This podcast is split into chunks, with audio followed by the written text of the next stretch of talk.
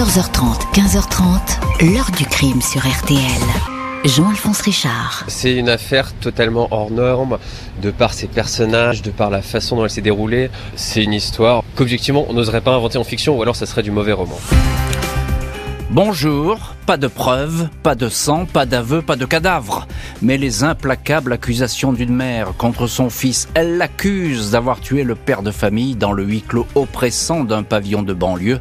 Patrick Vitier, présenté comme un éternel célibataire, un Tanguy vivant à demeure chez ses parents qui aurait fait disparaître son propre géniteur après l'avoir découpé en morceaux. Reste à savoir si la parole d'une mère est suffisante pour établir la culpabilité d'un fils. Cette question, policiers, psychiatres, magistrats vont tous se la poser dans cette affaire qui échappe aux normes criminelles.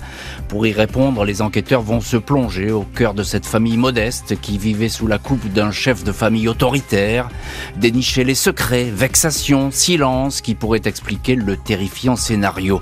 Le fils est-il un meurtrier impitoyable? Pourquoi la mère mentirait-elle Et que vont dire les juges? Question posée aujourd'hui à nos invités témoins et acteurs de cette étrange histoire. 14h30, 15h30. L'heure du crime sur RTL.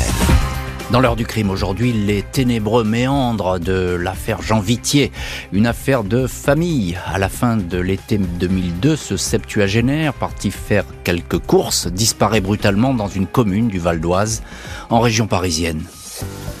Ce jeudi 19 septembre 2002, Marie-Thérèse Vitier, 72 ans, et sa fille Martine, 41 ans, se présentent au commissariat d'Argenteuil pour y signaler une disparition, celle de leur mari et père, Jean Vitier, 73 ans.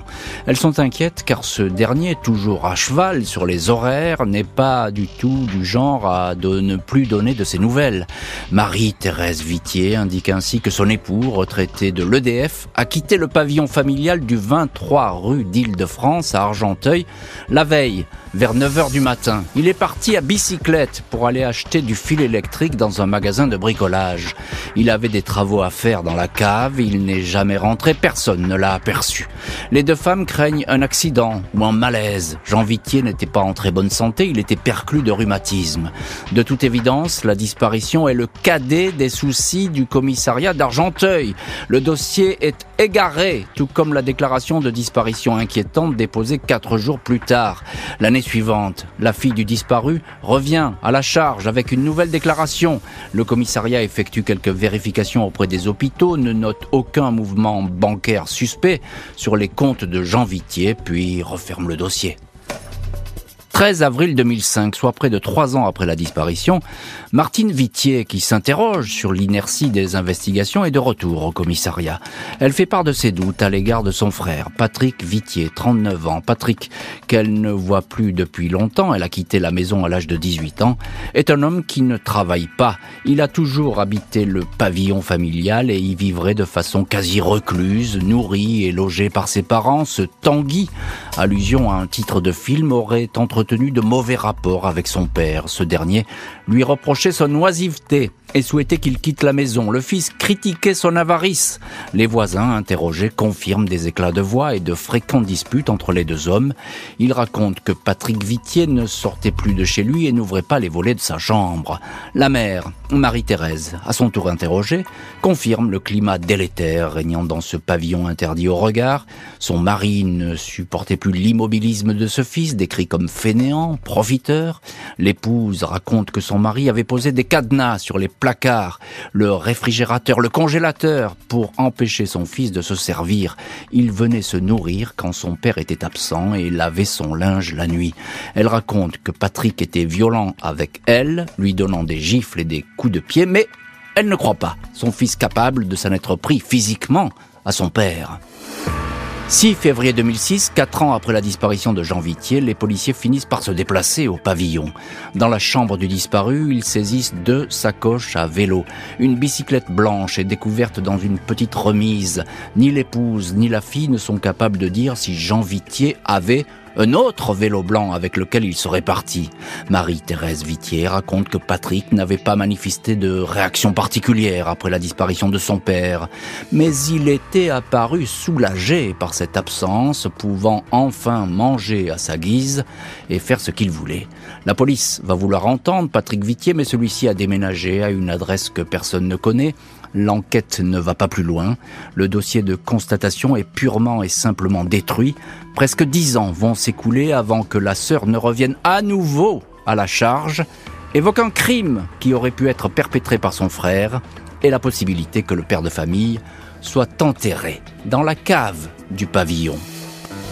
Le fils de la famille, que son père traitait d'incapable, va se retrouver bien des années après la disparition au cœur d'une enquête qui a enfin, mais sans doute trop tard, démarré.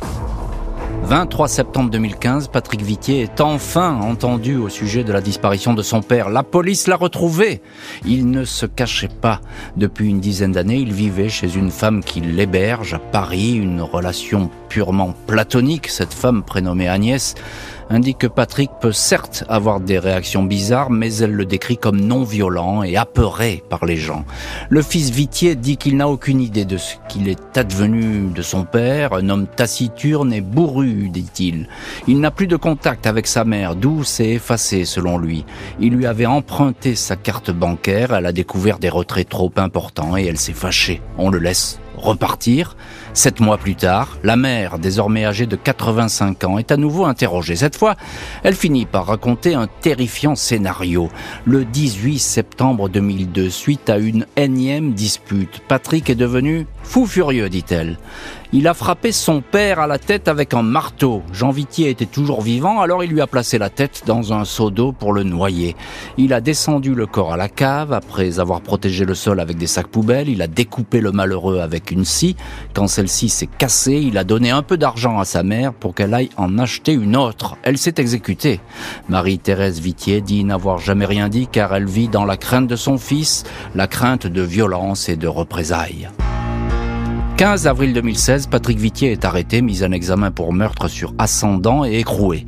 Il nie les faits, il demande que sa mère, dont l'état de santé physique s'est dégradé, subisse une expertise psychiatrique. Ces tests ne décèlent ni délire, ni hallucination ou troubles bipolaires.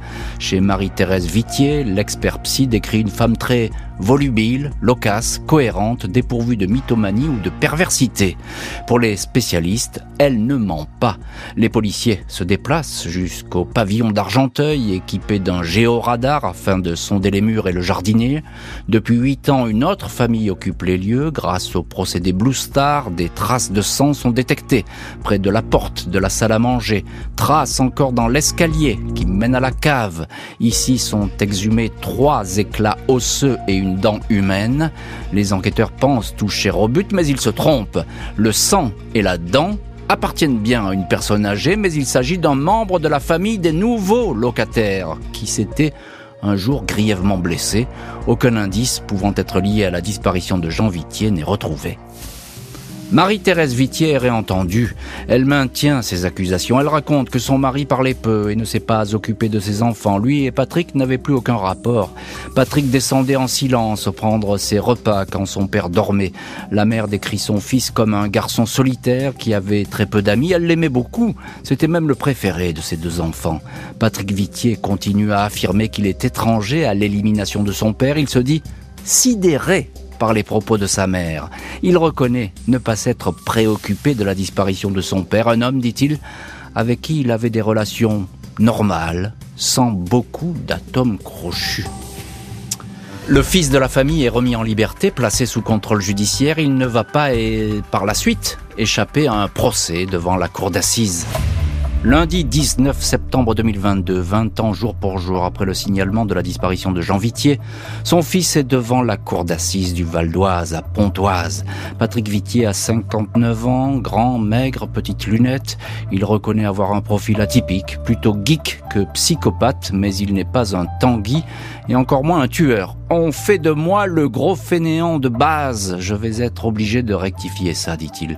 Les experts ont en effet décrit un homme solitaire, asocial, vivant au crochet de ses parents et passant toutes ses journées devant son ordinateur. Certaines personnes ont dressé de moi un portrait apocalyptique. On voit le mec, on se dit, c'est un psychopathe. On marche sur la tête, affirme-t-il. Agnès, la femme de 69 ans chez laquelle il vit, décrit une relation intellectuelle avec un être très craintif, hypersensible, totalement incapable de violence. Je vois très mal Patrick touché à du sang ou à des choses sales. Il a horreur de ça, témoigne-t-elle. Au troisième jour du procès, la mère Marie-Thérèse Vitier, 92 ans, blottie dans un fauteuil roulant, est à la barre à deux mètres de son fils. Pendant trois heures, elle l'accable.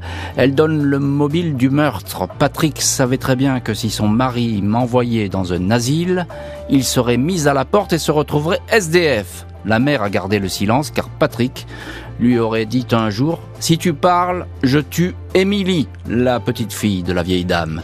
Vous croyez que ça fait du bien de dire ça, reprend la mère. Mon fils mérite perpète et même encore pire.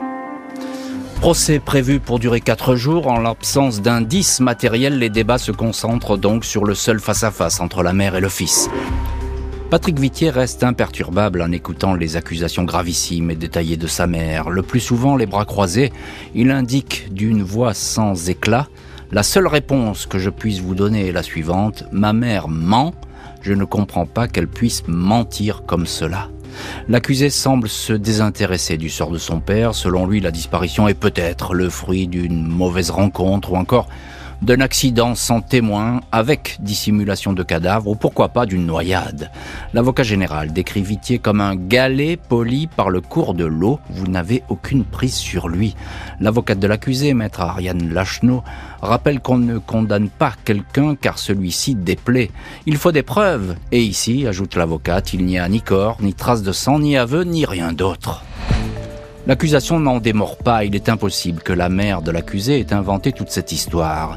Vous n'avez aucun doute à avoir sur la vérité de son témoignage, martèle l'avocat général. Il réclame 30 ans de réclusion contre l'accusé, accusé de parricide. Les jurés vont être en proie au doute dans cette affaire atypique où les preuves ne sont jamais apparues.